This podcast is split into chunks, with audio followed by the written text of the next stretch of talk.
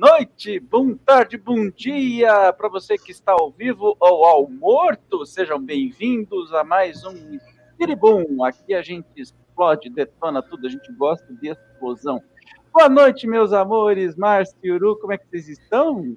Oi, gente, tudo bem com vocês? Que bom a gente estar juntos de novo para conversar um pouquinho. Vamos chegando! Olá! Seja muito bem-vinda, muito bem-vindo ao Spiribum, hoje com o tema fundamentalismo. Aliás, você não precisa concordar com nada.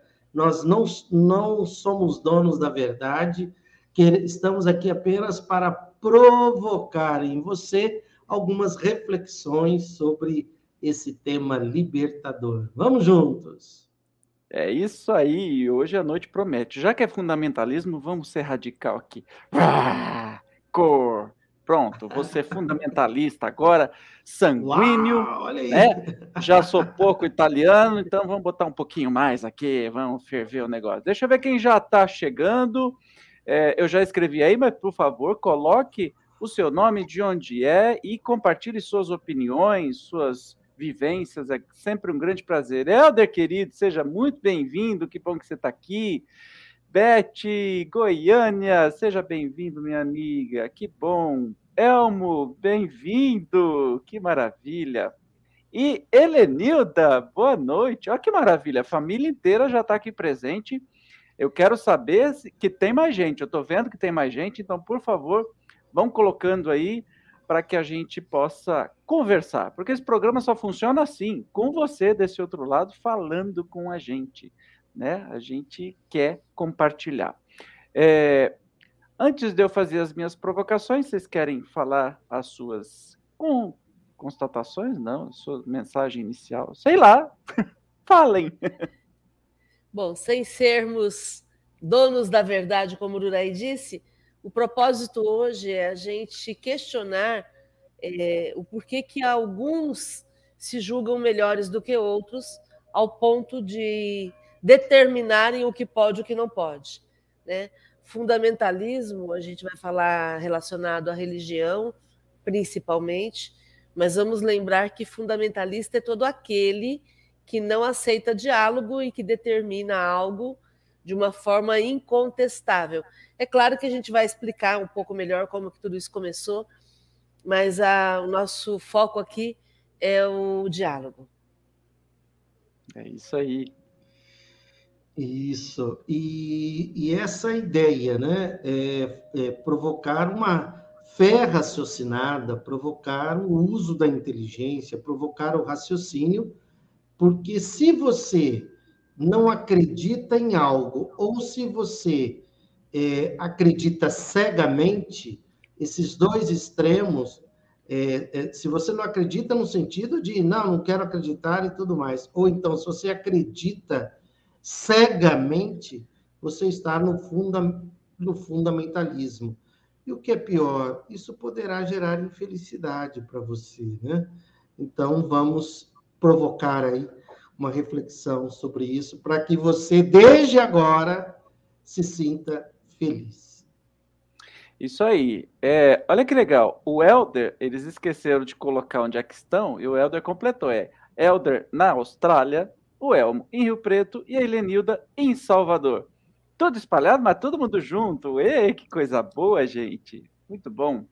Lourdes, querida, voltei de Americana, primeira vez ao vivo. Seja bem-vinda. Ela estava comigo no Evangelho agora, por isso que ela está falando que ela voltou.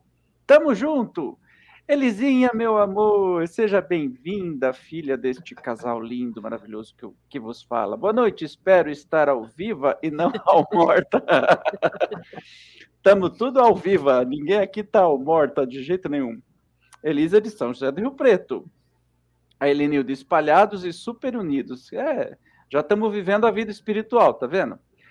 Uh, Edson Oliveira, boa noite. Edson, sou da comunidade Terapeuta Sol. Ah, que lindo! Doutor Uraí me ajuda ah, muito. Lindo, Seja bem-vindo, querido. Que bom que você está aqui.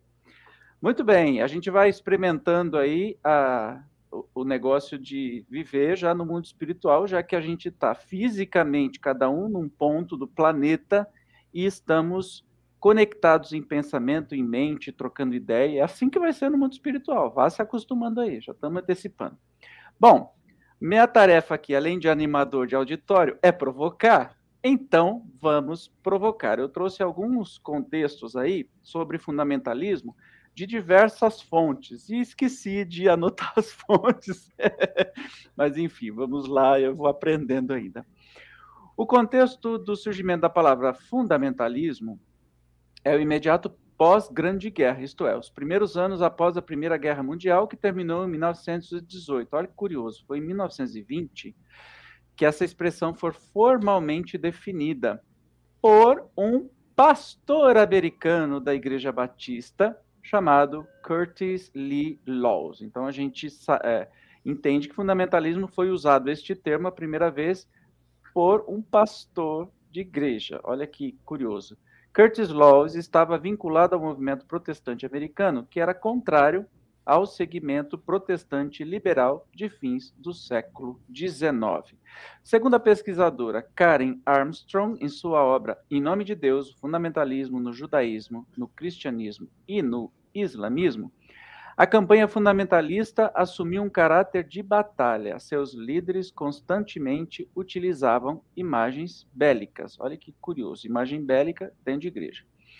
Creio que chegou o momento em que as forças evangelizadoras deste país, basicamente os institutos bíblicos, devem não só se levantar para defender a fé, mas compor uma frente unida e ofensiva.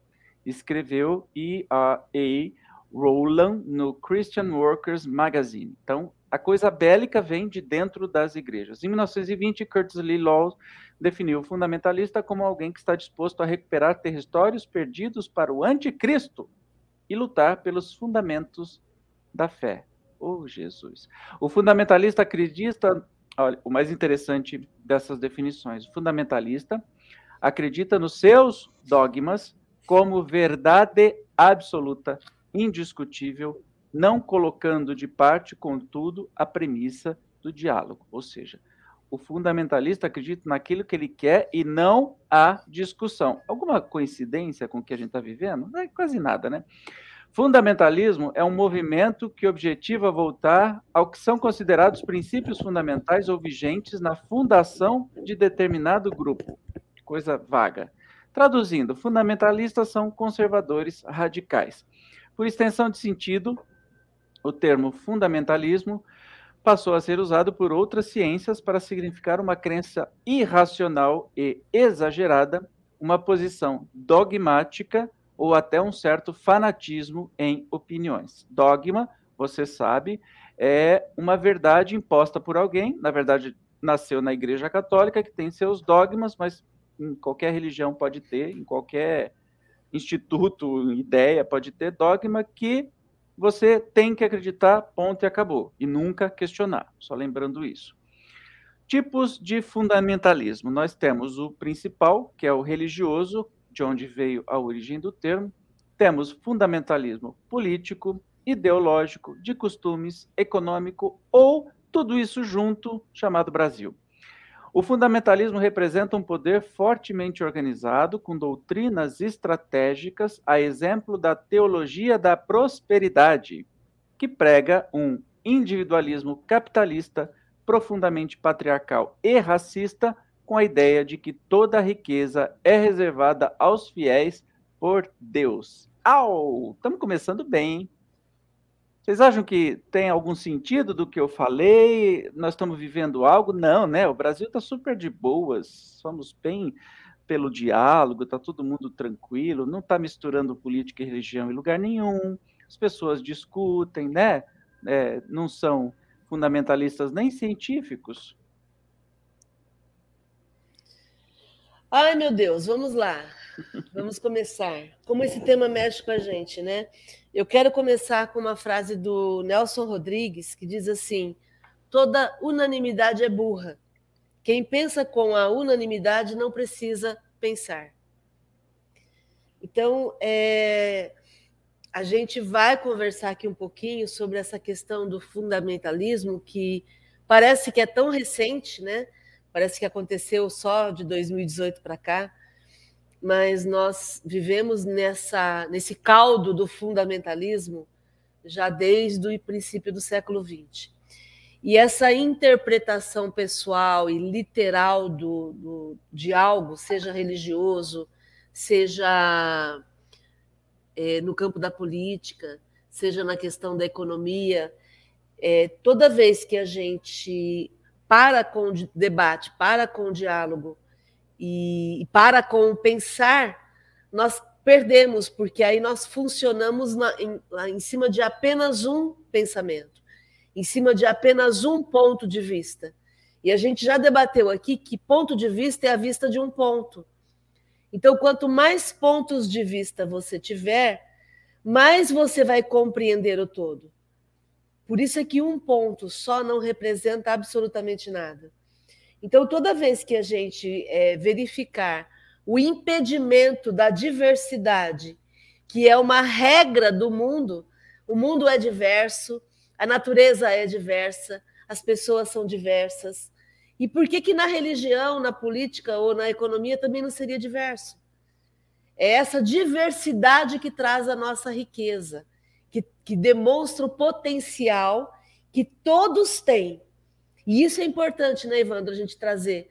O fato de que todos têm algo a contribuir. Todos têm um ponto interessante para ser observado. E por isso é que a gente tem que estar sempre buscando diálogo. Isso. E, e, quando, e quando a pessoa se, se manifesta através do fanatismo, do fundamentalismo, seja ele político ou religioso, é, geralmente ela, ela exclui o outro, né? o outro se torna uma ameaça para ela, porque ela está fanatizada naquele ponto, seja um ponto relacionado à religião, seja um ponto relacionado à política, seja um ponto relacionado a, a qualquer a qualquer forma de expressão humana, né? E, e, e, e, no fanatismo, ela simplesmente exclui o outro, porque ela, no, o, fanático fundamentalista é, é apavorante para ele o outro não estar concordando com ele, o outro não aceitar o que ele fala.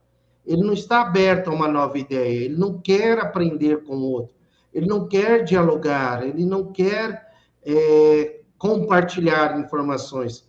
Porque quando você tem quando você tem uma caneta, né? E você dá a caneta para o outro, o outro fica com uma caneta e você fica sem a caneta. Agora, quando você tem uma ideia que você passa para o outro e o outro passa a ideia dele para você, então no começo você tinha uma ideia, agora você tem duas ideias. Então, no, no fanatismo não há raciocínio, né? O, o, o córtex neofrontal não é utilizado, é utilizado que o cérebro reptiliano, por isso que por isso que agride o outro, né? Por isso que quer eliminar o outro em vez de é, dialogar, debater, conversar a respeito de qualquer assunto. E tem uma questão é, interessante com relação ao fanatismo que o Uraí falou, que é o modus operandi, né? a forma como as pessoas funcionam. No fanatismo, a pessoa vê o outro como uma, uma ameaça, como o Uraí falou. Ele vai agredir porque ele vê como uma, uma ameaça. E aí se trabalha muito a questão do medo. Então, se você não fizer o que eu estou dizendo, você não vai ter acesso ao reino dos céus, à salvação, à, ao mundo espiritual superior. Não é porque é espírita que não tem medo, que não, que não se coloca medo. Nós vemos muitos palestrantes espíritas e muitos, é, muita, muitos discursos espíritas se utilizando do medo, que é algo assim frontalmente contrário à lei de liberdade colocada por Kardec no livro dos Espíritos. Então, quando a gente vê, um, vamos, falar do espiritismo, que a gente aqui está dentro de, um, de uma proposta nesse sentido, quando você vê um espírita se utilizando do medo como instrumento de convencimento, não entendeu nada, absolutamente nada. Ele está contrário à lei, ao capítulo 10 do, do Livro dos Espíritos, que fala da lei de liberdade. Então, o medo é uma forma de manipulação, é uma chantagem, uma forma de chantagem emocional, que é muito utilizada nas religiões. Nós temos aqui algumas participações antes de continuarmos um assunto. O Elmo está dizendo que o Edson é um super querido. E boas-vindas a Maria das Graças Guzmão Toledo, de Ribeirão das Neves. Seja bem-vinda, querida. Lucimeire Aro, aqui de Rio Preto. Eu acho que está em Rio Preto ainda, né? Bem-vinda. A Bruna Batista, bem-vinda, querida. Que bom que você está aqui. A Neia, lá do Rio de Janeiro. Seja muito bem-vinda. Adriana Augusto da Silva Ribeiro, boa noite, bem-vinda, querida. Vera Lúcia Martins Donato também, bem-vinda, que bom que vocês estão aqui. Engraçado que ah, o jeito de se convencer, né? Ah, as pessoas pode ser um tanque saindo fumaça também, né? Mequetrefe, mas enfim, botou pânico em todo mundo, é um fundamentalista. Nosso, estou falando do nosso querido não tão querido, brincadeira, mas assim, não quero voltar com ele, portanto, querido, querido presidente, não, vou, Nossa, não, que amor sincero e espontâneo. Espontâneo, que tá, fica até vermelho aqui. Então, ele é um senhor fundamentalista, que tudo é na base do ódio, da raiva e só a opinião dele é que está certa. Ele inventou que o voto é, eletrônico é falho é, e pronto, basta isso, não precisa de absolutamente mais ninguém. Então a gente saiu da, da religiosidade, mas vem dessa, porque vira e mexe ele solta uma abobrinha aí citando as passagens de evangelho, de Bíblia, alguma coisa assim, nada a ver com nada, e é, opta pelo medo e pelo não discurso. Aliás, ele nunca dá entrevista, ele sempre xinga todo mundo porque ele tem que falar e não pode ser questionado. Então, é um fundamentalista político, religioso e sei lá se tem mais nome para isso. O, o, o, fanatismo é exatamente isso que você falou, quer dizer, ele se, no caso, né, ele se utiliza, inclusive, é, de, de Deus, de algumas afirmações que agradariam a massa, né, agradariam a massa, mas que não correspondem à realidade. Não, ele, não, ele não precisa vivenciar. O, o fanático, ele não precisa vivenciar o que ele prega, entende? Basta ele amedrontar e, e, e, e, nesse, e ao amedrontar e, com, e provocar pessoas que pensam como ele de forma fanática, as pessoas não vão estar procurando se ah, ele fala de Deus, mas ele não vive a palavra de Deus. Ele não está nem aí se ele vive a palavra de Deus ou não. Não é apenas o presidente, os seus seguidores, mas qualquer fanático religioso. E aí, é, tanto é que antigamente se falava né, de pôr a Bíblia debaixo do braço e pronto. E o, e o fanático, ele mata, né? O fanático, ele mata porque o outro sempre representa uma ameaça. Então, também nós temos esse agravante nesse momento político que nós estamos vivendo, onde a violência e tudo mais acaba se disseminando de uma forma mais intensa, não tão intensa por causa da pandemia, né? Mas o ódio está nas redes sociais. E, e o ódio, ele, de novo, ele vem do cérebro reptiliano e não do neocórtex porque aqui está um processo de inteligência, de, de raciocínio, e aqui está o processo de agressão. Né? A Lourdes Rebeschini está dizendo assim, perguntando, os fundamentalistas seriam os espíritos orgulhosos?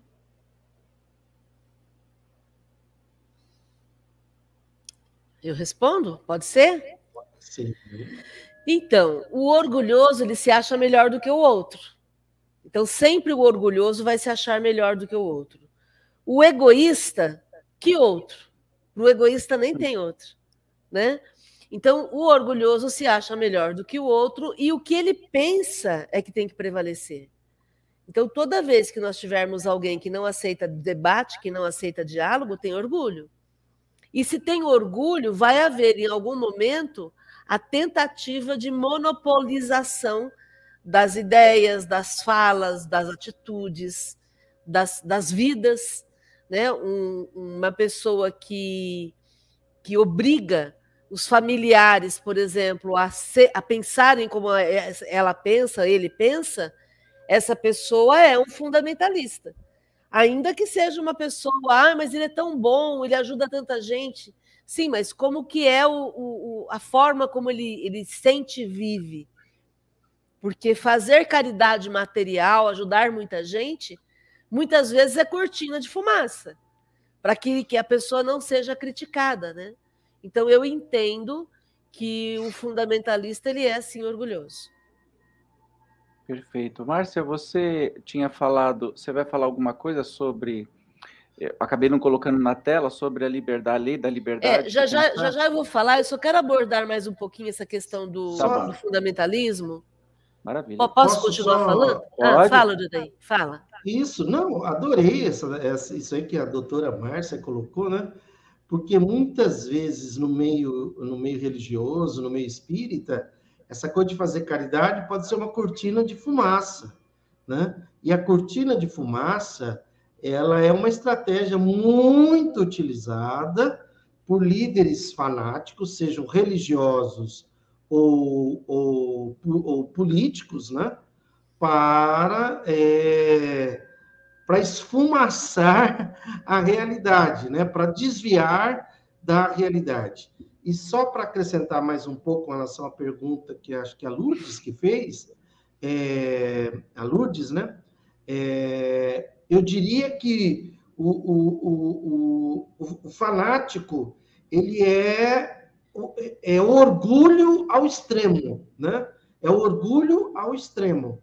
Porque vamos dizer que o orgulhoso ele ainda está ali numa fase, talvez, talvez, de ouvir, de dialogar, mas quando chega ao extremo, aí ele vira fanático e só ele está certo, todo mundo está errado, e ele não ouve, ele não ouve, simplesmente ele não ouve e, e, e sempre ameaça. Aliás, são essas as características do fanático. Ele ameaça quem pensa diferente, ele não ouve e entende que só ele está certo. E todo mundo está errado. É, e eles usam esse medo, como a gente já colocou aqui, é, porque como a interpretação que eles fazem é uma interpretação literal dos textos bíblicos, né, já que a gente está falando do, do, do, princípio do fundamentalismo lá nos Estados Unidos, na década de 20, é, o que, que acontece? Através desse medo, quem não seguir a risca o que é dito, é, não vai se, não vai é, é, vai falhar dentro da religião, vai não seguir a risca é perder a, a salvação, não seguir a risca é perder o, o, o reino de Deus. E isso a gente vê muitas vezes dentro da casa espírita também. Quantas vezes eu ouvi as pessoas dizerem assim: ah, eu preciso ir tomar um passe porque se eu não tomo um passe, a minha semana não fica boa, eu não fico bem. É, da mesma forma como nós vemos os cultos religiosos nas igrejas evangélicas aos domingos, porque se eu não for à igreja no domingo à noite, se eu não cumprir o meu dever, a minha semana não vai ser abençoada. E, e aí, a custa de. é, sob o pretexto de manter essa integridade da religião, essa integridade da doutrina, as pessoas relutam em se adaptar às condições da sociedade moderna, a tudo que está acontecendo com a gente hoje em dia, e aí elas são contra o progresso. Por isso que quando a gente tem o fundamentalismo, o contrário do fundamentalismo é o progressismo. O, fun o fundamentalismo que também é chamado de integrismo, né? Integrismo é o contrário de progressismo. Porque no progressismo eu vou ampliando o entendimento de acordo com o que a vida vai me trazendo. Eu vou ampliando a minha capacidade de interpretação, eu vou agregando novas ideias e vou admitindo que eu possa melhorar. Isso é espiritismo. Por isso que não faz sentido eu ser espírita e manter a minha mentalidade do século passado. Nós ainda vemos espíritas que são preconceituosos, preconceitos de todos os tipos. Nós ainda vemos espíritas que batem no peito dizendo: ah, não, sempre foi assim e eu não admito mudança. Então, não entendeu nada. O espiritismo ele é progressista. Kardec é progressista porque Jesus também era progressista. Jesus tinha essa mentalidade de inclusão, de diversidade, de aceitação, de entendimento, de traz aqui para a gente poder conversar, vamos ver o que nós podemos fazer juntos. Isso é totalmente contra o fundamentalismo. Fantástico. Isso é, é uma é uma lição, a gente vive repetindo, mas parece que as pessoas não entendem, né? Como é que é, podem estudar tanto a doutrina espírita, serem palestrantes, falarem disso, e ignoram o princípio básico que está desde o começo em todas as obras escrachado, né? É, porque progressista é o contrário de conservador ou fundamentalista, fundamentalista. É a favor do progresso. Se você não é progressista, olha, quebra este celular que você está assistindo agora, essa transmissão, porque você não está desse lado. Progressista é quem fica do lado do progresso. Né? Eu nem vou falar não tome vacina, porque tem muita gente retardada que não toma mesmo, né? O Evandro, tem uma coisa interessante que quando você fala na palavra fundamentalismo, é, você parte da ideia de que esse preceito religioso que está sendo defendido ele é infalível e ele é preciso. Então não tem contestação é infalível, é aquilo que está escrito e não tem contestação, ele, ele, ele vai ser correto, tá? E aí, de acordo com a evolução, a gente sabe que isso não existe. Quantas coisas que nós acreditávamos e que não fazemos mais hoje, porque percebemos, na medicina mesmo, eu não me lembro agora de nenhum, nenhum exemplo do daí, mas quantas vezes tinham tratamentos dentro da medicina que, com o passar do tempo, eles provaram não serem bons né, para que a pessoa olha, pudesse. Olha o exemplo de úlcera. Eu, quando eu fiz faculdade, eu aprendi a operar úlcera. E hoje em dia a úlcera não é operável, mas. Aí depois eu aprendi, a gente falava assim para o paciente: olha, tem algumas coisas que você não pode mais fazer uso, inclusive de antibiótico, não faça uso de antibiótico. E hoje se, se, tra, hoje se sabe de bactérias né, que provocam úlceras e que muitas vezes o tratamento é feito com antibiótico. Só lembrando que a própria ciência ela é feita de uma teoria ou uma, uma, uma prova, enfim, uma teoria, um ensinamento, ele fica de pé até que vem um outro cientista e derruba. Então a ciência é o tempo todo. Olha, isso é agora. Não, agora caiu. Vocês não veem a batalha do ovo? vira e mexe, ano sim, ano não, o, o, ovo faz muito bem, é maravilhoso, come um monte. No outro ano, o ovo dá colesterol, não pode comer. No outro ano, o ovo é bom, não sei. Porque uh, o progresso está aí, a gente descobrir novas coisas. Então, se nós vivemos em um mundo em constante mudança, o progresso é, o progresso sim é infalível. O progresso sim é preciso. E é o progresso que vai nortear todos os nossos passos enquanto estivermos aqui na Terra e depois também, porque o progresso continua no mundo espiritual. Por isso, o que nós precisamos não é ser fundamentalistas, nós precisamos é pensar. Então, se eu puder te dar algum, te deixar alguma mensagem hoje nesse programa, é, em vez de ser fundamentalista, seja um pensador. Pense. Comece a questionar tudo e pense, pense por si mesmo, vá buscar o conhecimento dos livros, vá buscar o conhecimento da, da net, né, da internet, amplie a sua visão e aprenda a pensar, porque é isso que vai fazer a diferença na sua vida. Quando alguém te disser que não pode, vá lá e pergunte por que, que não pode. Vá lá e verifique como é que poderia ser se não precisasse ser daquela forma. É assim que nós progredimos. Aliás, eu sempre falo isso, né? O mundo não deve nada aos acomodados. São os questionadores, são os inconformados que alcançam o progresso. São os, questiona os questionadores que fazem a diferença. Porque os acomodados sempre sentam e recebem de mão beijada. Eles ficam esperando alguém que vai e conquiste, esperando alguém que vai e faça. Então, o, funda o fundamentalismo ele impede o desenvolvimento, ele impede o crescimento, ele impede o progresso em todas as áreas onde ele aconteça. E daí vamos voltar para Nelson Rodrigues. Toda unanimidade é burra. Existe um sinal que a gente pode perceber quando uma pessoa está caminhando. É, veja que a pergunta ali sobre o orgulho, o orgulho pode levar ao fundamentalismo, ao fanatismo, e a pessoa se torna refratária, né? Quer dizer, é, qualquer informação que chegar ali não, não penetra, ela é, é repelida totalmente. Então, se existe algo para quebrar o fanatismo, o fundamentalismo, é, é, a humildade. É a humildade.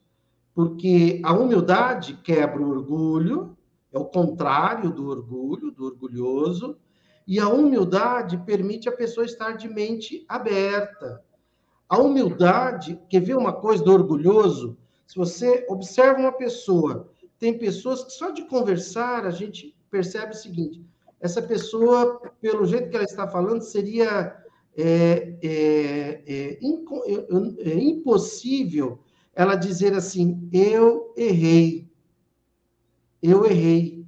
O orgulhoso nunca fala eu errei. O fanático, então, ele nunca admite erro, né? Então é pior ainda, né? Então a humildade ela vai nos, ela liberta a pessoa do, do orgulho e consequentemente do fanatismo e consequentemente de uma mente refratária. Então fica aí para mim, para você, né? Essa provocação para desenvolvermos juntos a humildade. Sinal de humildade, a pessoa ouve. Sinal de humildade, a pessoa debate. Ela ouve, o outro fala, ela ouve, o outro fala. Sinal de humildade, ela admite erro, ela admite, nossa, peraí, cara, eu, eu não sabia disso. Nossa, peraí, eu nunca tinha pensado nisso, olha que interessante. Opa, peraí, isso aí que você está falando é melhor do que a ideia que eu acredito. A gente tem uma ideologia, né? E, por favor, tenha uma ideologia. Aliás, não ter uma ideologia já é uma ideologia, né? Tenha uma ideologia, senão você não vai servir para nada. Você vai ser um banana aqui de passagem pelo mundo, correndo o risco de essa ser a última encarnação aqui na, na Terra e ser emigrado da Terra, né? Tenha uma ideologia. Mas ter uma ideologia não significa fanatismo, nem fundamentalismo, nem mente refratária. Eu, por exemplo, acredito no espiritismo, eu acredito no socialismo, eu acredito no felicitismo. O que é o felicitismo? É a ciência da felicidade. Se alguém, eu, por exemplo, se eu acredito no espiritismo, alguém vem e me apresenta uma ideia muito mais racional, racional, do que o espiritismo? Peraí, cara, olha que interessante isso aí que você está falando. Aliás, dentro do espiritismo, a gente exerce muito isso, né? Dentro do espiritismo, a gente vai usando os filtros com a mente aberta e não com a mente refratária, com humildade.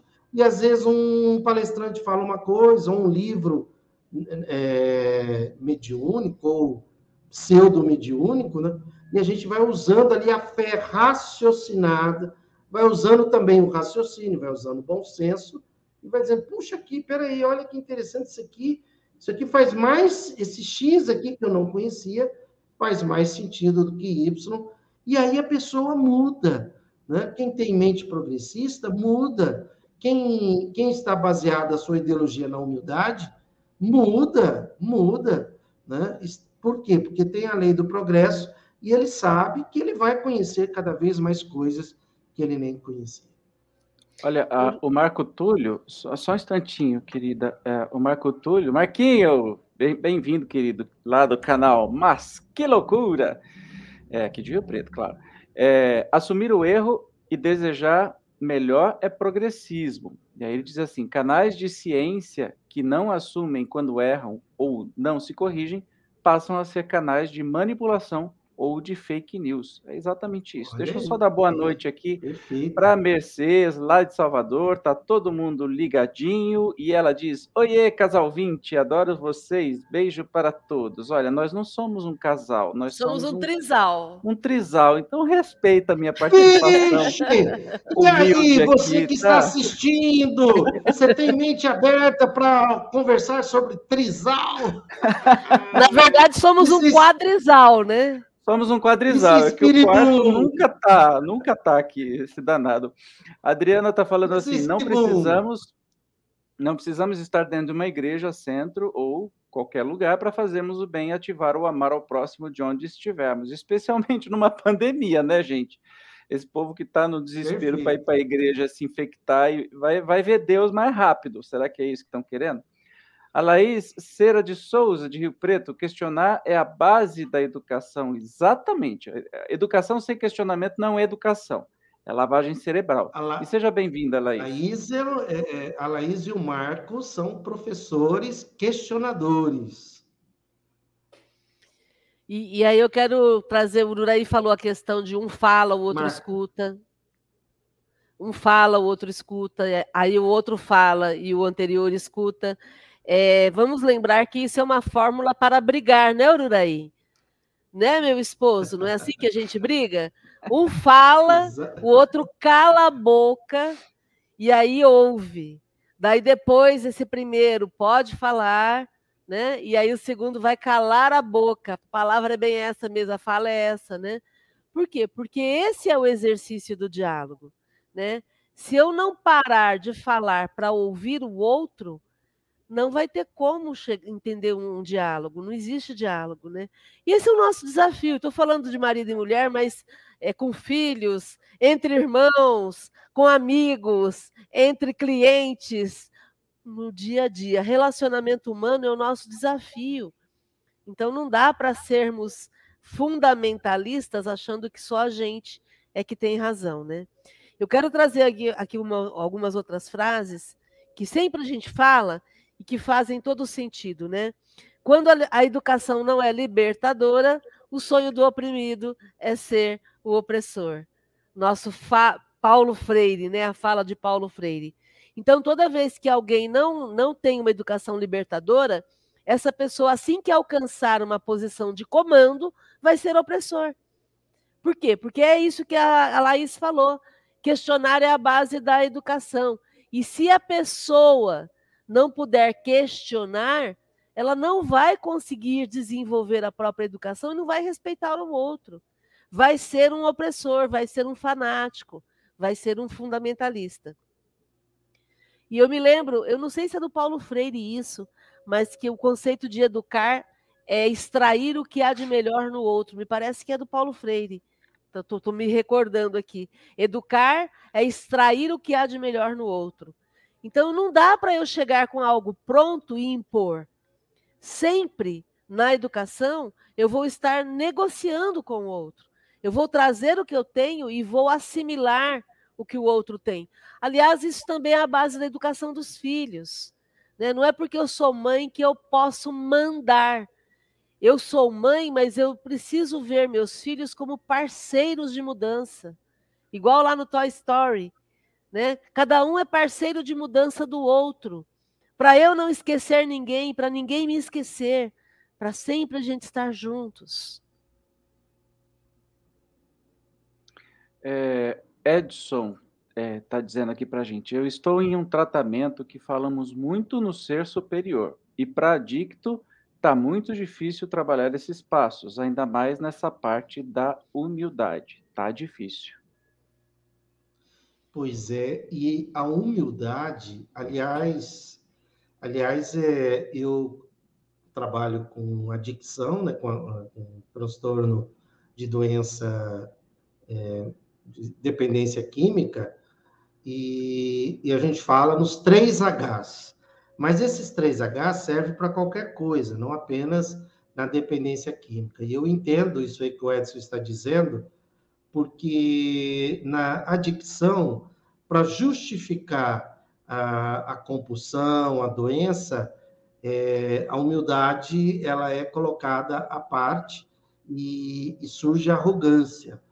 E, ela, e a arrogância costuma gerar, inclusive, violência. Então, existem, aproveitando essa colocação que o Edson fez, no momento até de, de, de humildade da parte dele, né?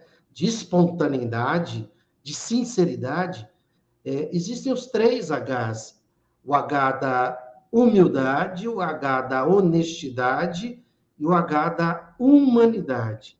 Então, tudo começa pela humildade, pela humildade, porque na humildade eu estou inteiro, na humildade eu estou aberto, na humildade eu estou pronto para aprender, na humildade eu estou pronto para mudar, na humildade eu estou pronto para ouvir.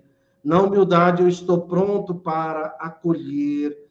Na humildade eu estou pronto para lidar com qualquer um, né? Então, tudo, todo o processo de transformação pessoal começa pela humildade. E quando a pessoa pula essa parte e, já, e ainda está no orgulho, na arrogância, no fanatismo, numa mente refratária, não, não tem como acontecer a, a, a transformação, né? porque ela não permite entrar qualquer informação que venha a colocar em risco o, seu, o estado em que a pessoa se encontra. E é isso que a gente vê no mundo, no mundo que nós estamos vivendo, no mundo político, no mundo religioso, nós estamos no momento em que o, o, o orgulho, a arrogância, o fanatismo, os conservadores. É, apesar que conservador ainda não é um fanático. O conservador é uma ideologia que ele tem, mas a princípio, a princípio, porque o conservador é o contrário do progressista. A princípio, o conservador ele ainda está com a mente aberta.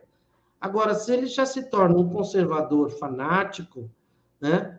É, na política a gente fala esquerda, direita, assim como existe a extrema esquerda e a extrema direita, que são posições fundamentalistas, são posições radicais que não, não nos levaria a, um, a lei do progresso.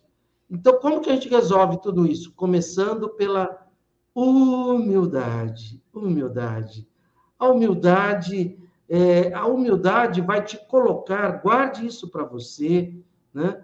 Que eu vou falar agora, porque isso aí é prática, a gente a humildade vai te colocar em sintonia com o fluxo venturoso do amor absoluto. Por quê? Porque imagine Deus se manifestando no universo através das leis naturais. Deus, inteligência suprema do universo, causa primária de todas as coisas ele se manifesta através das leis naturais. As leis naturais é uma manifestação de amor da inteligência suprema, de Deus. Mas não é apenas um amor, um amor qualquer, é um amor absoluto, né? É um amor absoluto, é um amor infinitamente perfeito. E para que você entre cada vez mais em sintonia com, com esse fluxo venturoso do amor absoluto, começa pela humildade, começa por, por você admitir algumas escolhas infelizes que você faz, reconhecer as escolhas felizes que você faz, porque se você não, não for capaz de admitir as suas escolhas infelizes, fazendo uma autocrítica, um autodesenvolvimento, não existe humildade. Se não existe humildade, existe orgulho. E se existe orgulho, perdeu a existência, perde oportunidade de crescimento, oportunidade de transformação. A Lourdes está dizendo assim: adorando o estudo, nunca tinha ouvido falar em fundamentalismo, aprendendo muito. E a Beth já emenda aqui, ó.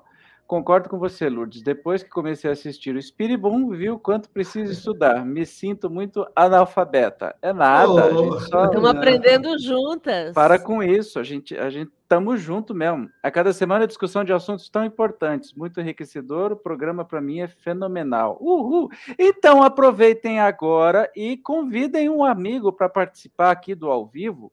Mande o convite e nunca se esqueça de dar o joinha, porque isso indica aí para o YouTube para o Facebook que as pessoas estão gostando, então eles oferecem o programa para mais gente. Muito bom. Vamos lá para o livro dos Espíritos, vamos falar sobre a lei de liberdade. Agora sim, Evandro, passando do fundamentalismo para a lei da liberdade. Eu quero comentar essa 833, é, quando Kardec pergunta se haverá no homem alguma coisa que escape a todo constrangimento e pela qual goze ele de absoluta liberdade. E aí os espíritos respondem que no pensamento goza o homem de ilimitada liberdade, pois não há como pôr-lhe peias. Pode-se lhe deter o voo, não aniquilá-lo. Então, ainda que alguém seja fundamentalista de qualquer tipo com você, no pensamento você é livre e ninguém pode te colocar amarras. Não existe como Lembrem-se de Sócrates, né? Quando Sócrates foi levado à prisão e os discípulos inconformados, querendo que o Sócrates fugisse, disseram para ele que, que ele estava preso. Ele falou assim: não, meu corpo é que está aqui, está preso. E se tiver que morrer, é o meu corpo que vai morrer. Mas as minhas ideias, essas ninguém vai conseguir segurar. E hoje tanto tempo depois, nós falamos de Sócrates. E ninguém fala dos mais de 70 juízes que condenaram Sócrates, que ficaram na insignificância que merecem. Mas as ideias de Sócrates ficaram, estão aí, estão a todo momento sendo, sendo difundidas. Então é essa a ideia, o fato de que no pensamento não tem como nenhum fundamentalista te segurar, porque você é livre. Maravilha. Opa, estou no meio. é, e essa liberdade de consciência, né, que Kardec fala ali, é, ela é libertadora, né? Por quê? Porque às vezes numa família existe ali um pai, né, é, ou, ou, uma mãe. É, lá, consciência é um pensamento que pertence ao com todos os outros pensamentos. Essa liberdade de consciência, que a gente na prática diz assim, liberdade, é, é, a, a, liberdade de consciência gera a liberdade de pensar. E às vezes existem famílias que o, che, o, o, o pai é arrogante, a mãe é arrogante, o pai é fundamentalista, a mãe é fundamentalista, ou o avô, a avó, o tio, a tia, né? E cabe a essa família repensar alguns valores, entre eles a liberdade de pensar, né? que vem da liberdade de consciência. Quer dizer, é, expor as ideias, debater ideias. Isso, isso a Márcia e a Elisa que estão aí, tem dias desses aí que logo de manhã a gente já começa a debater ideias e o café da manhã já, já, já já ferve, né, num bom sentido da palavra, onde a gente debate ideias que, que poderão contribuir para o progresso individual, para o progresso pessoal, para o progresso coletivo. Então, é muito importante que você, que está aí acompanhando o Espiribum, entenda isso. Abra sua mente, né? começando pela humildade, para que você quebre qualquer coisa que possa representar fanatismo, fundamentalismo, refratariedade, conservadorismo. Tem gente que fala assim: ah, mas eu sou conservador. Ok, mas eu te convido a repensar isso, porque você está perdendo uma oportunidade de mudar, de progredir, de, de crescer. O mundo, a terra, irão herdar a terra os progressistas os conservadores não vão ficar na terra. Os progressistas é que irão ficar na terra. quando Jesus, nas bem-aventuranças, ele fala lá, né? Quem é que vai herdar a terra? Ele fala lá, os misericordiosos, os mansos de coração, os pacíficos, não os passivos. Então, olha aí, a, pessoa que for, sabe, aquele que está na zona de conforto, na zona de acomodação, ah, eu não gosto de confusão. Então, você é um passivo, você não vai herdar a terra. E Jesus ainda fala, os que têm fome e sede de justiça. Por quê? Porque o amor começa da justiça. E como que a gente vai falar em amor se, se você não for um ativista da justiça, um militante da justiça, seja da justiça individual, seja, seja da justiça coletiva, seja da justiça social? Esse, assim era Jesus, assim era Kardec. E se você quer herdar a terra com uma mente progressista, comece desde agora a treinar, comece desde agora a praticar essa questão que nós estamos falando aqui para quebrar qualquer mente fechada que ainda você possa ter sobre determinado tipo de assunto.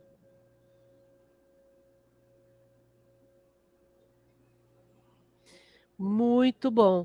É, eu quero falar da 837, aqui na Liberdade de Consciência, é, que é o que resulta dos embaraços que se opõem à liberdade de consciência.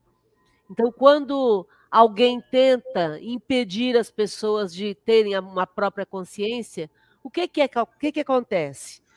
Constranger o homem, os homens a procederem em desacordo com o seu modo de pensar, fazê-los hipócritas.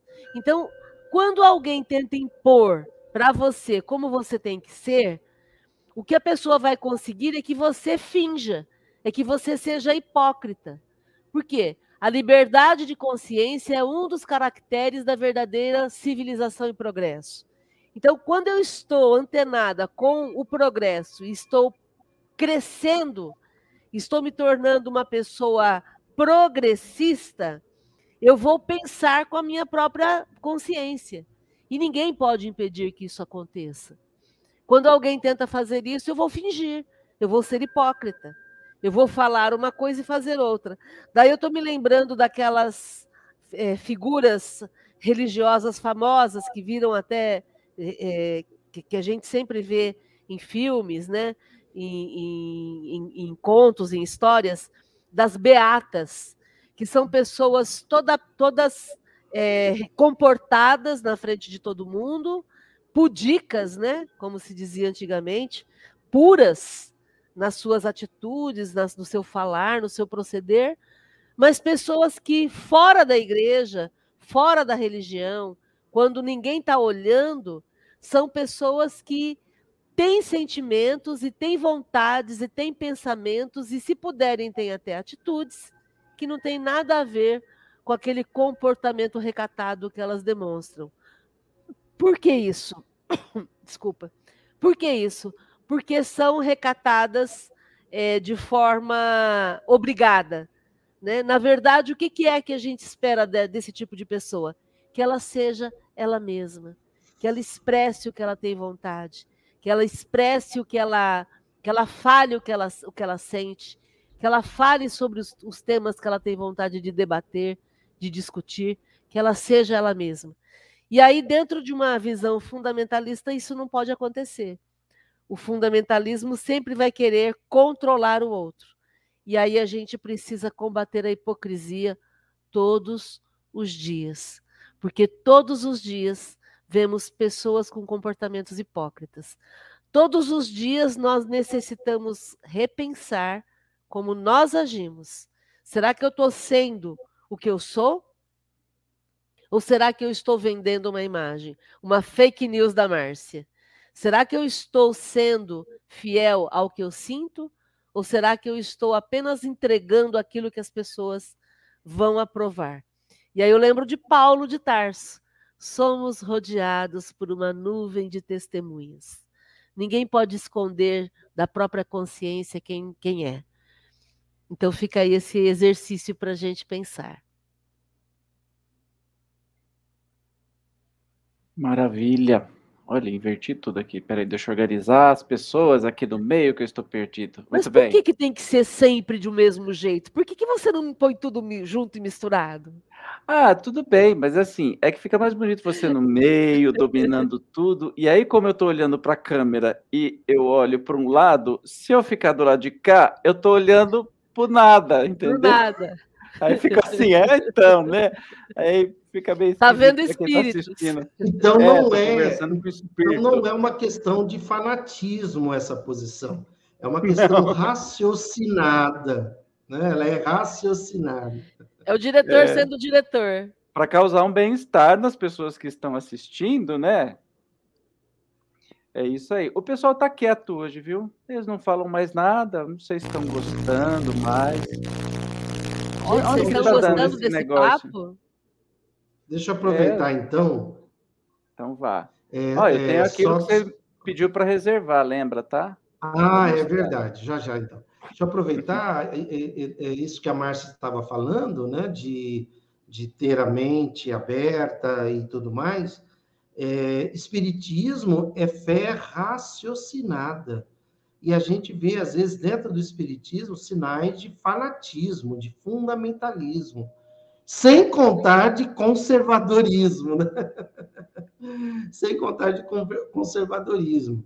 Então, é fé raciocinada. Porque o que é a fé? A fé, qual é o princípio da fé? A fé é simplesmente acreditar em algo, é, simplesmente acreditando. Tá? Isso é fé. Né? A fé, ela simplesmente acredita. E agora, uma fé cega, é, aliás, desculpa, a fé não é apenas acreditar. A fé é ter a certeza em algo né? ter a certeza em algo. Eu não vejo o amor. Alguém já viu o amor? Não. A gente sente o amor. E, e, eu, e, eu, e eu, e eu tenho a certeza que o amor existe. Né? Eu nunca vi Deus, eu nunca vi inteligência suprema, eu nunca vi o amor absoluto. Eu deduzo, eu uso a fé raciocinada para a existência de Deus, para a existência de uma inteligência suprema, para a existência de uma causa primária de todas as coisas. Então, é importante que eu e você sempre tenhamos isso em mente. Usar do raciocínio, né? usar do raciocínio diante de uma informação, seja ela qual for, seja ela na área da vacina, na área da política, na área da religião, da filosofia, da ciência, seja da família, né? alguma informação que venha sobre sua família, usar do raciocínio, ter mente aberta, usar da fé raciocinada, do conhecimento raciocinado, para que você possa fazer uma escolha feliz. Então, diz Kardec, fé raciocinada só o é aquela que pode enfrentar a razão em todas as épocas da humanidade. Então, uma fé cega, quando submetida à razão, quando submetida à ciência, ela cai por terra, né? Então, quando a gente vai estudar lá sobre é, o dilúvio bíblico, a ciência fala, olha, não faz sentido isso, porque para a água ter, ter tomado conta de todo o planeta, né? Então, já não faz sentido. Quando a gente vai estudar lá sobre a arca, a arca de Noé, né? Não faz sentido aquilo, né? Como é que nós vamos colocar os seres, animais, tudo? Então não faz sentido. Quando a gente vai estudar sobre Adão e Eva, não faz sentido, né? A gente aplica um pouquinho de fé raciocinada e aquilo é uma alegoria, aquilo é uma metáfora, mas não que tenha acontecido exatamente como aquilo. Quando as pessoas me perguntam sobre a Bíblia, né? Ah, mas porque a Bíblia é de Deus? Não, não é. Isso é fanatismo. Entende? Você fala, quem fala que a Bíblia é de Deus é um fanático, é um fundamentalista. Por quê? Porque ele não leu a Bíblia. Quem lê a Bíblia, eu tenho, se você aqui não está dando para ver, mas ali atrás tem duas Bíblias. Eu tenho a Bíblia do João Ferreira de Almeida, que é a mais usada no meio religioso, e a Bíblia de Jerusalém. Você já vê diferença de traduções.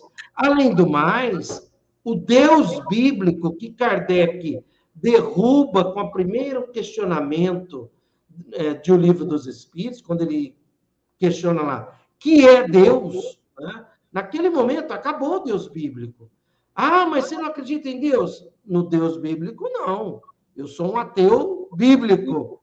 Eu acredito Deus como inteligência suprema do universo, causa primária de todas as coisas. Além do mais, se você leu a Bíblia, e isso que eu falo, quem diz que a Bíblia é de Deus, né? E aquilo ali, o que está ali tem que ser cumprido, é porque não leu a Bíblia.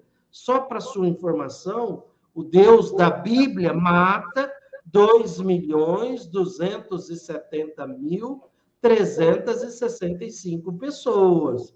Ora, que Deus é esse? Que amor absoluto é esse? Que mata, né? Se você contar todas as mortes contáveis que existem na Bíblia, que existem mortes que, não, que a gente não conta, que quando aí Deus dizimou uma cidade, aí não tem como contar. Ele mata 2 milhões 270 mil 365 pessoas. Então a gente até entende quando um político coloca assim, Deus acima de tudo, né? E é a favor de morte, de pena de morte, a favor de arma, tudo mais, porque esse Deus bíblico, né? Ele realmente mata pessoas. Agora, agora, isso se você interpretar dessa forma. Se você interpretar de outra forma, pela fé raciocinada, inteligência suprema do universo, causa primária de todas as coisas. Se você buscar na Bíblia informações maravilhosas que tem a respeito do amor, a respeito do Deus amor, aí sim é libertador, com certeza. Agora, tudo isso só vai permitir se você não tem a mente fechada, se você não é um fanático religioso, ou político, ou seja lá o que for. Então, de novo, humildade com fé raciocinada.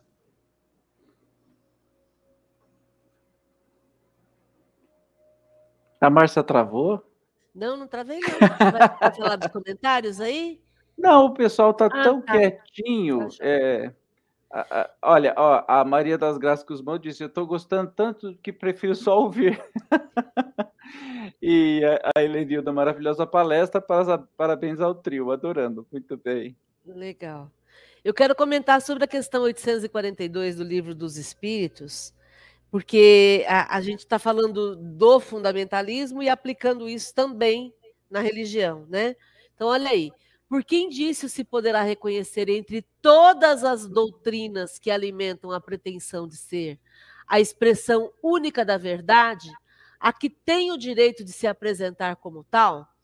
Então, como é que a gente, olhando as religiões, as doutrinas, como é que a gente vai reconhecer a que realmente tem o direito de ser a única representante da verdade? E olha a resposta dos espíritos, que coisa sensacional. Será aquela que mais homens de bem e menos hipócritas fizer. Isto é, pela prática da lei de amor na sua maior pureza e na sua mais ampla aplicação. Esse é o sinal porque reconhecereis que uma doutrina é boa, visto que toda doutrina que tiver por efeito semear a desunião e estabelecer uma linha de separação entre os filhos de Deus, não pode deixar de ser falsa e perniciosa. Gente, vocês entendem por que, que as pessoas dizem que nós não podemos pensar? Porque quem pensa, avalia. E quem avalia, percebe quem está querendo enganar. Essa é a questão. Então, só vai ser realmente a dona da verdade aquela doutrina que incentivar a prática da lei do amor na sua maior pureza e na sua mais ampla aplicação. Se alguma doutrina está separando as pessoas, dizendo quem vai para o céu, quem vai para o inferno, o que pode, o que não pode, se está colocando discórdia entre os filhos de Deus, se está falando que bandido bom é bandido morto, se está falando que tem que matar mesmo e deveria matar com mais balas. Gente, por favor, raciocínio existe para ser feito. E o pensar nos liberta. Lembra? Conhecereis a verdade e a verdade vos libertará. Quem põe sigilo sobre a verdade de 100 anos não está querendo trazer a verdade à tona. É, Entendem? É, tá ok, né? Olha, eu sou defensor da verdade, mas só que durante 100 anos tem sigilo sobre a minha carteira de vacinação, sobre a vida dos meus filhos e etc. Quer dizer, essa pessoa não está difundindo a verdade. Essa pessoa está difundindo o sigilo, o esconder. Entendem? Então, essa pessoa é perniciosa. Simples assim. Pensar faz escolher. Perfeito, brilhante. O Evandro, ah, naquele link, né, que a gente colocou aí, é... aliás, antes disso, antes disso, antes disso, não, não, vamos, vamos direto a isso, por causa do tempo já. É... Kardec vai falar, está lá na Revista Espírita de 1866, em outubro, que depois na Gênese ele traz no capítulo 18 os tempos são chegados. Se você puder aumentar aí, é, é, aumentar, acho que isso, perfeito, perfeito. Então veja, Kardec diz lá: os acontecimentos se precipitam com rapidez. Por isso, não vos dizeis mais como outrora. Os tempos estão próximos. Agora, ele diz: os tempos estão chegados, quer dizer, já chegou. Aí ele fala sobre as escrituras, que tinham grandes verdades, mas que não tinham as descobertas da ciência. E, e a gente vai seguindo lá, tudo segue a ordem natural. É, é, é, ele diz aí que não esperem cataclismos. Ele diz lá: não é, pois, o fim do mundo material que se prepara, mas o fim do mundo moral. É o velho mundo, o mundo dos preconceitos. Olha que atualidade 1866, isso aí, gente. Do egoísmo, do orgulho, do fanatismo que se esboroa. Quer dizer, então não é o fim, não é terremoto, tsunami. Ah, mas nós estamos tendo aí é, é, muitas alterações climáticas, tá? Isso aí não, isso aí fomos nós que, que alteramos. Isso aí somos nós que estamos alterando. Então, é diferente do que está reservado pelas leis naturais e é diferente daquilo que nós estamos provo é, é, provocando. Então, veja que essa questão do fanatismo, a gente necessita desconstruir, diz ele aí, quatro coisas: preconceitos, egoísmo, orgulho e do fanatismo. É, aí ele continua dizendo que do mundo de expiação a Terra será chamada a se tornar um mundo feliz. Um mundo feliz. E ele vai seguindo, onde ele vai informando para nós como é que tudo isso vai acontecer. E ele diz lá: serão substituídos na Terra. Ele diz que os espíritos que não acompanharem isso é, serão emigrados da Terra. Quer dizer, eles não mais vão. Olha lá é, como já chegou esse tempo, uma grande emigração se realiza neste momento entre os que habitam, aqueles que fazem o mal pelo mal e, e que não são tocados pelo bem, não sendo mais dignos da terra transformada, serão excluídos. Por quê? Porque eles representam um obstáculo ao progresso. Diz aqui, trazem perturbação e, e, e confusão. E Kardec ainda diz que a justiça, a paz e a fraternidade é que serão instalados por esses espíritos melhores que aqui estão chegando. Seguindo, ele diz lá, a época atual é de transição, é daí que vem o termo, né, quando a gente usa mundos de transição. E, e ele diz que a nova geração que vai se estabelecer na Terra já traz um sentimento inato do bem e de crenças espiritualistas, não necessariamente crenças espírita, mas de crenças espiritualistas. Agora, é... se você puder colocar aí, Evandro, o texto, é, é, é onde ele fala nova geração que se deve estabelecer, a era do progresso moral, né? Ele diz lá, ela não será composta exclusivamente de exclusivamente de espíritos eminentemente superiores, mas daqueles que já tendo progredido estão predispostos a assimilar. Atenção, meus amigos, atenção, isso está lá na Revista Espírita E lá no capítulo 18, olha aí, ó, é, assimilar todas, Kardec fala todas as ideias progressistas. Todas as ideias progressistas e aptos a secundar, a preparar o movimento regenerador. Né? E aí ele diz ainda, é, para combater a questão do egoísmo, do ódio, do orgulho, do ciúme e tudo mais. Eu vou seguir mais um pouquinho abaixo, elas são esses os vícios que a gente vai combater.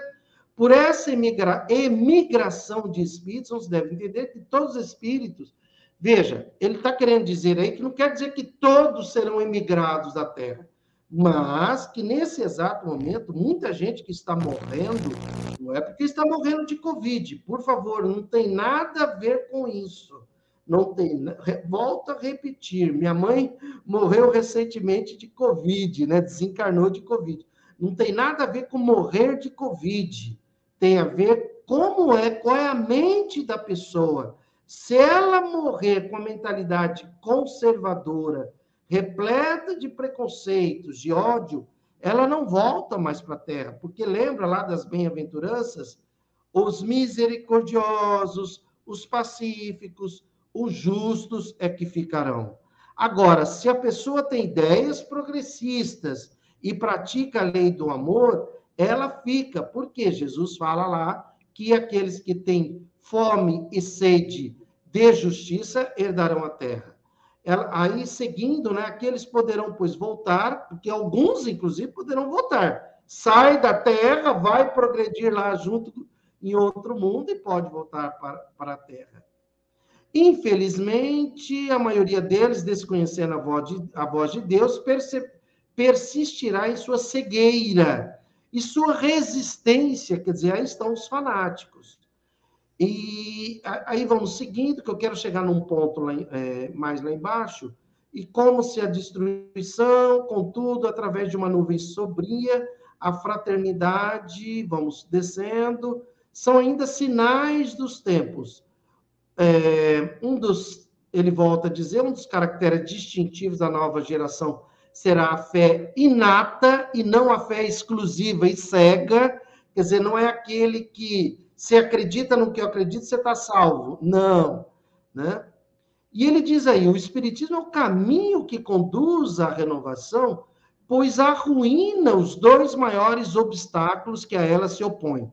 Olha os dois maiores: incredulidade fanatismo. Quer dizer, de novo, Kardec traz o tema do fanatismo, do, funda do fundamentalismo. São duas, são duas extremidades que que, que, que, que gera uma mente refratária, uma mente é, refratária ao, ao progresso, às leis progressistas, à justiça, ao amor e à caridade.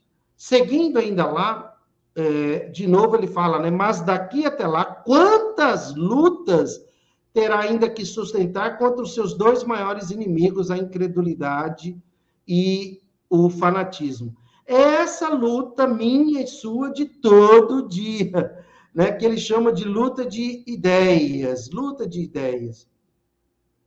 Então, ele diz lá, o que poderão eles contra o ascendente da opinião que os repudia? O Espiritismo sairá triunfante da luta, não duvideis, porque ele está nas leis da natureza, quer dizer, não é uma coisa inventada, né? E, e agora indo lá para baixo, lá descendo mais um pouco no trecho, por causa do tempo, aqui nós vamos acelerar um, um pouquinho, mas eu convido você a ler esse trecho. Olha ali, observações. No final ele fala lá, observações. A primeira, é, ele diz aí da, da, da, primeira, agora na segunda. É, quer os espíritos da nova geração sejam novos espíritos melhores ou os antigos espíritos melhorados, o resultado é o mesmo. É, os espíritos encarnados formam, assim, duas categorias conforme suas disposições naturais. Dois pontos. A dos espíritos retardatários, que partem.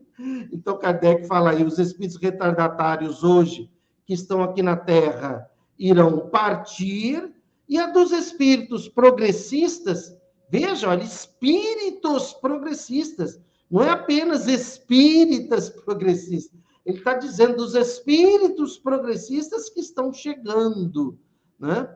E ele ainda diz o estado dos costumes e da sociedade.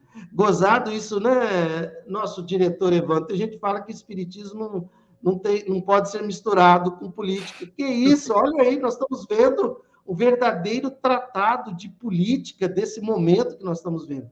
Olha lá, o estado dos costumes e da sociedade, sociedade com letra mais, maiúscula, estará, pois, num povo, numa raça ou no mundo inteiro, na razão do estado da categoria que tiver a preponderância. Então, é, só, só mais um trechinho, para simplificar, a questão será dada um povo, nanana, sendo a renovação dos espíritos feita na mesma proporção das extinções, quer dizer, da mesma forma que vão sendo extintos da Terra espíritos retardatários, re, por favor, retardatários, é de mente é, retardatária, tá? Os, os, os retrógrados, os conservadores fanáticos de extrema direita. Né? Mente fechada. Mente fechada. Mente fechada. Né? Então, da, na mesma proporção que são isolados em massa, ele diz lá, necessariamente houve um momento em que a geração dos espíritos ultrapassa, uh, retardatários ultrapassava em número dos espíritos é, progressistas, que eram apenas raros representantes. Agora nós estamos no outro momento.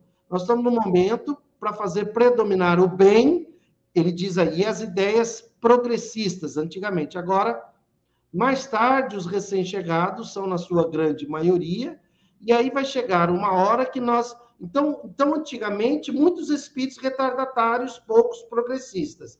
Aí, aos poucos, os retardatários foram sendo extintos da Terra, os progressistas foram chegando, e nós chegaremos no momento é, em que nós teremos cada vez mais espíritas, espíritos espíritos progressistas. O trecho traz todas as informações e eu convido vocês para ler, mas esse é o exato momento em que nós estamos vivendo aqui na Terra e convido a você a fazer parte do, da mentalidade progressista, para que você fique na Terra, seja um militante das ideias progressistas, seja um militante da justiça social, coloque a cara para bater, faça parte de faça, faça disso parte da sua ideologia. Inclusive, isso irá contribuir para a sua felicidade, porque quando, quando você tem uma ideologia voltada para o bem coletivo, para o bem comum, isso gera felicidade. Maravilha. É, eu vou fazer, vou ler aqui os, uh, os comentários finais. É, lembrando que a Márcia sugeriu e eu coloquei o link de todo este texto que o Uru estava falando, tá aí nos comentários, tá? Só clicar, abrir e se deliciar. A Laís Cera está dizendo: Nossa, esses dogmas religiosos são uma lavagem cerebral mesmo. Minha avó falou que eu ia para o inferno se eu cortasse meu cabelo. Isso quando eu era criança. Isso me deixou com medo durante anos. Qual, qual, o sentido de uma baboseira desse tamanho controlar o que você faz? Você corta cabelo, você usa vestido, você assiste televisão. Santa Maria. Edinha Mirandadinha está dizendo assim: eu concordo, toda doutrina que estabelecer o amor próprio, essa que é a mais aceitável, porque o Deus é um só. Obrigada por essa oportunidade de assistir essa live. Obrigado, Dinha, obrigado por estar presente aqui com a gente. Obrigado, Evandro, os palestrantes e todos os participantes. O casal 20 aí, Márcia e Uru. A Laís ainda diz: para desconstruir meus preconceitos, tenho tentado conhecer várias coisas novas, principalmente leituras de diversos tipos, tanto tento me manter sempre atenta a isso. Exatamente. É, aerar a cabeça, né? E não, não vai bitolar só no espiritismo também, não. Tem que estudar de tudo, ler de tudo, ter contato com todas as realidades. A gente aprende barbaridade tchê, quando a gente é, tem contato com novidades, especialmente com essa moçadinha nova. É incrível, deliciosa. Tipo a Elisa. Nossa, eu aprendo pra caramba com ela. O Edson está dizendo: uma pessoa me disse que se eu não conseguir me libertar desse vício das drogas, da adicção, eu vou desencarnar e reencarnar da mesma forma até aprender a lidar com isso. Isso é verdade? Olha aí, Uru, acho que é, é para você. Ah, essa eu quero responder. Essa eu quero então, responder. Lá. Pode, Jurei. Edson, responde para essa pessoa que se ela não se libertar desse vício de ficar julgando as pessoas, ela vai ter que reencarnar até ela aprender que ela não pode julgar ninguém, tá bom, campeão? E não se agora, preocupa com uma bobagem desse tamanho. Agora o Nunaí responde aí a parte prática disso. Olha, a doutora Márcia, como sempre, ela chega e quebra tudo, né? Maravilha. É, o Edson, veja só, a gente progride também no mundo espiritual, tá? É, isso aí é uma informação cruel, desumana, né?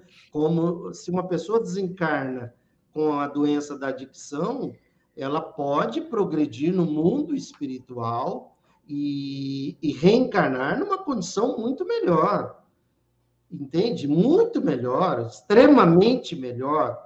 Então, não é assim que as coisas. Não é do jeito que você desencarna, você vai reencarnar. Não. Se fosse assim, seria negar a lei do progresso. A lei do progresso é contínua seja no mundo material, seja no mundo espiritual, ela é contínua. Então não faz sentido algum isso aí que a pessoa disse. A pessoa pode muito bem desencarnar com a doença da adicção, com a compulsão, e no mundo espiritual se transformar. E aí, quando ela vir para na, na próxima encarnação, vir muito mais liberta da compulsão, muito mais liberta da doença. E, lógico, que também pode acontecer dela no mundo espiritual, mesmo assim, não, não mudar, não se transformar. Mas não é porque ela morreu com a doença da adicção que ela vai nascer com a doença da adicção. Não. Ela tudo depende de como é que vai ser a transformação dela no mundo espiritual. Além do progresso de... é contínua, seja na vida material ou na vida espiritual. E só esse nível de consciência do Edson já faz o progresso acontecer. Né? Muito né? bem lembrado. Muito bem lembrado. Olha aí, Edson, que maravilha. A Dinha está dizendo, obrigado, Duraí, Márcia Barroso, grande aprendizagem para mim. Bênçãos. A Elenilda Mira, obrigada, Deus abençoe a todos. A Beth, parabéns aos três pela belíssima aula. Gratidão, o Edson, adorei, muito obrigado. E a Mercezinha, já voltei, pois estava numa consulta da telemedicina e não pude assistir tudo. Em breve estaremos juntos, tá? Olha, a, a madame vai vir para Rio Preto? Hum, tô gostando disso. Mas volta e assiste tudo de novo isso aqui, porque a gente já está no encerramento. Eu queria passar para vocês as palavras brevíssimas finais, antes que o Facebook enxote a gente. Não, só quero agradecer pela oportunidade da gente falar sobre esses temas que sempre são muito libertadores para nós. E se eu puder recomendar alguma coisa, e é recomendação, é abra a sua mente, é, aprenda cada vez mais e se permita dialogar, porque é nessa nesse diálogo, é nessa troca que nós vamos nos transformando numa pessoa melhor. Gratidão, gente. Leia, leia livros, né? A professora Laís Cera falou aí sobre isso, né? Leia livros, leia, leia todo dia. Leia cinco minutos, leia cinco minutos de manhã, cinco minutos à tarde, cinco minutos à noite. Leia, leia, leia, porque se existe algo que abre a mente das pessoas é a leitura de livros e, com, e, e livros de tudo quanto, quanto de vários temas. É, lembrando o seguinte, que para encerrar, né? é, existem coisas que nós sabemos que sabemos. Por exemplo, você sabe que você sabe o seu RG. Então, existem coisas que nós sabemos que, que sabemos que é um mundinho pequenininho. Existem coisas que a gente sabe que não sabe. Aí já é um mundo muito maior. Por exemplo, você não sabe, você sabe que você sabe o seu RG, mas você sabe que você não sabe o meu RG, né? Então, existem coisas que você sabe que você sabe, existem muito mais coisas que você sabe que você não sabe. Agora, o que é mais fascinante é a gente saber que ao infinito existem coisas que a gente nem sabe que não sabe. Então, vamos em direção a esse infinito, a esse infinito, vamos abrir a nossa mente, quebrando qualquer tipo de mente conservadora, de mente fechada, de mente fanática, rumo às ideias progressistas.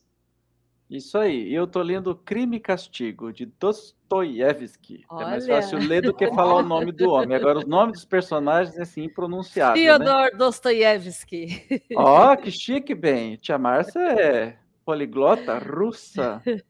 É, só um comentário final, a Adriana está dizendo, André Luiz, quando desencarnou, aprendeu muito mais, muito no plano espiritual. Acho que muito mais no, no plano espiritual do que na vida que ele tinha, com certeza.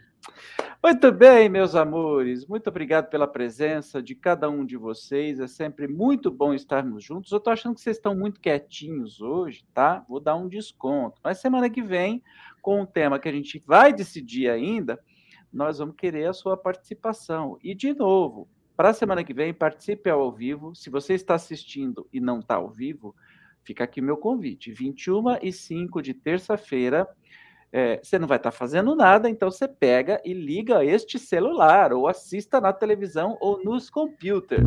É algum lugar que dê para a gente é, alguma maneira de você escrever, porque a sua participação é essencial. E convide sempre um amigo também Vai ser muito bom estarmos juntos, tá bom? Obrigado pela sua presença. Espero Evandro, que você tenha gostado. Como é que o pessoal fala?